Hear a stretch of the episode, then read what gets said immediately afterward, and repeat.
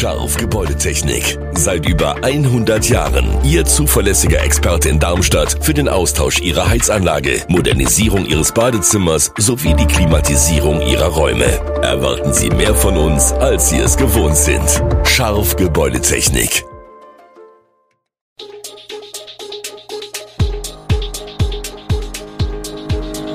Gude, unser morgendliches News Update.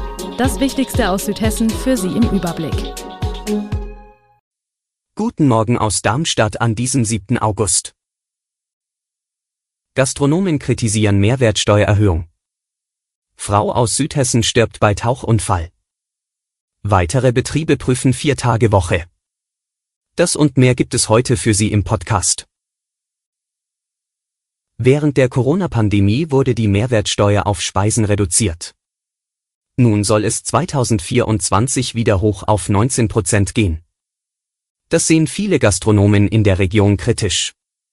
Eine Erhöhung der Steuer könnte fatale Folgen für Gastronomen und Kunden haben, warnt der Hotel- und Gaststättenverband DEHOGA. Trotz der Corona-Hilfen und der zwischenzeitlichen Reduzierung der Mehrwertsteuer hatten viele Gastronomen in den vergangenen Jahren Umsatzeinbußen und haben sich davon noch nicht erholt. Steigende Energiekosten, Mindestlohn und höhere Lebensmittelpreise müssen gestemmt werden. Kommen tatsächlich weniger Kunden wegen der steigenden Preise, kann das Folgen für die Restaurantlandschaft haben. Deutschlandweit müssen rund 12.000 Dehoga-Unternehmen nach einer Erhebung des Verbands eine Betriebsschließung fürchten. Daher warnt der Verband auch vor einem Aussterben der Restaurants und Cafés in Innenstädten. Bei einem Tauchlehrgang am niedersächsischen Kreidesee ist eine 30-jährige Frau aus Südhessen ums Leben gekommen. Der Polizei zufolge kam es in einer Tiefe von rund 35 Metern zu Komplikationen, weshalb einer der Trainer den Notaufstieg einleitete. Trotz anwesender Rettungskräfte verstarb die Frau noch vor Ort. Wie es zu den Komplikationen kam, ist bisher noch unbekannt. Immer wieder verunglücken Taucherinnen und Taucher im bis zu 60 Meter tiefen Kreidesee. Dieser ist besonders wegen seiner klaren Sichtverhältnisse ein beliebtes Ziel für Tauchgänge. Hohe Wellen hat jüngst die Mitteilung des Darmstädter Modehauses Henschel geschlagen, das zum 1. September die Viertagewoche einführen wird. Mitarbeiter sollen dort künftig selbst entscheiden, ob sie die auf 36 Stunden verkürzte Wochenarbeitszeit an vier oder fünf Tagen leisten. Auch Unternehmen und Betriebe im Landkreis Darmstadt-Dieburg beschäftigen sich mit dem Arbeitszeitmodell. Wir beschäftigen uns mit der Thematik, sagt Christoph Dahmen, Geschäftsführer der Kreiskliniken Darmstadt-Dieburg. Allerdings sei die Viertagewoche im Gesundheitswesen nicht ganz so einfach umzusetzen. An 365 Tagen im Jahr müsse 24 Stunden lang Personal vorgehalten werden. Zudem habe man einen hohen Anteil an Teilzeitkräften. Vor einigen Monaten sei auf Wunsch der Ärzte für innere Medizin ein neues Modell erarbeitet worden. Die 38,5 Stunden Wochenarbeitszeit soll dabei auf vier Tage verteilt werden können. Noch sei keine abschließende Rückmeldung vorhanden. Eine aktuelle Studie der Hans-Böckler Stiftung des Deutschen Gewerkschaftsbunds ergibt, dass sich vier von fünf Vollzeitkräften eine Viertagewoche mit entsprechend niedrigerer Wochenarbeitszeit wünschen. Der Großteil davon aber nur, wenn auch das volle Gehalt gezahlt wird. Der Darmstädter Weststadt fehlt es an einer Identität, sagt der frühere Oberbürgermeister Walter Hoffmann, in dessen Amtszeit sie gebaut wurde.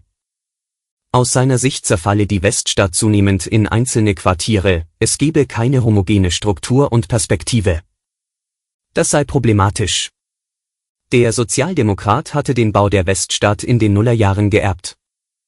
Hoffmann bemängelt, dass eine Verschmelzung der unterschiedlichen Personengruppen nicht gelungen sei. Das läge nicht allein an der baulichen Struktur, sondern auch daran, dass die meisten Weststädter nicht dort arbeiten, sondern irgendwo im Rhein-Main-Gebiet.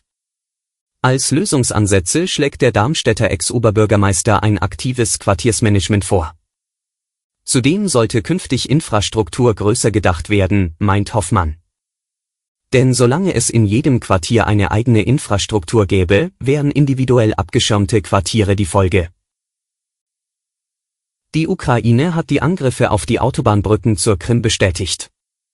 Laut einer Mitteilung des ukrainischen Militärs im Nachrichtendienst Telegram griffen die ukrainischen Streitkräfte am Sonntag gegen 15.00 Uhr Ortszeit zwei wichtige Versorgungsrouten der russischen Besatzer an, die Brücken von Chonhar und Henitschesk. Unterdessen haben Sicherheitsberatern von Regierungen aus etwa 40 Staaten in Saudi-Arabien einen möglichen Friedensplan vorgelegt. Der Plan sieht die Unversehrtheit der Ukraine, eine Waffenruhe an allen Fronten, die Aufnahme von Friedensgesprächen unter UN-Aufsicht und den Austausch von Gefangenen vor. Vor allem die Teilnahme Chinas, einem der wichtigsten Partner Russlands, werteten Diplomaten als Erfolg. Natürlichkeit ist wieder in, nach dem Boom während der Pandemie hat sich die Nachfrage bei den Schönheitschirurgen wieder normalisiert. Mit einer gravierenden Ausnahme, der sogenannte Brazilian Butt Lift. Hier wird der Po mittels Eigenfett operativ vergrößert, Stars wie Kim Kardashian und Kylie Jenner lieben es vor. Ein Eingriff, der sehr gefährlich sein kann, weil durch die große Menge an Fett eine Fettembolie verursacht werden kann. Mediziner warnen vor den Risiken des Eingriffs. Ich finde schon, es ist unsere Aufgabe, unseren Patienten hier zur Seite zu stehen, ihnen zu erklären, dass nicht alles, was auf Instagram zu sehen ist, auch ästhetisch und gesundheitlich gut ist, sagt die Darmstädter Dermatologin Sonja Sattler.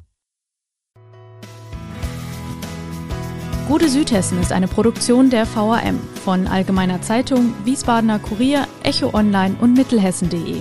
Redaktion und Produktion die NewsmanagerInnen der VAM. Ihr erreicht uns per Mail an audio.vam.de.